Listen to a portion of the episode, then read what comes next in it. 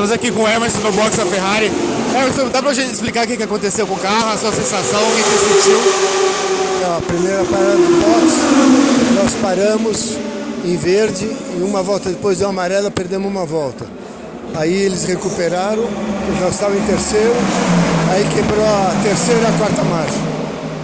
E como foi para você esses 10 minutos na pista, poder estar tá disputando mesmo? É claro que o fim de semana foi todo emocionante, vou voltar, mas, vou voltar. Mas esse, esse primeir, essa primeira stint, como foi? Foi muito bacana, muita emoção, muito legal.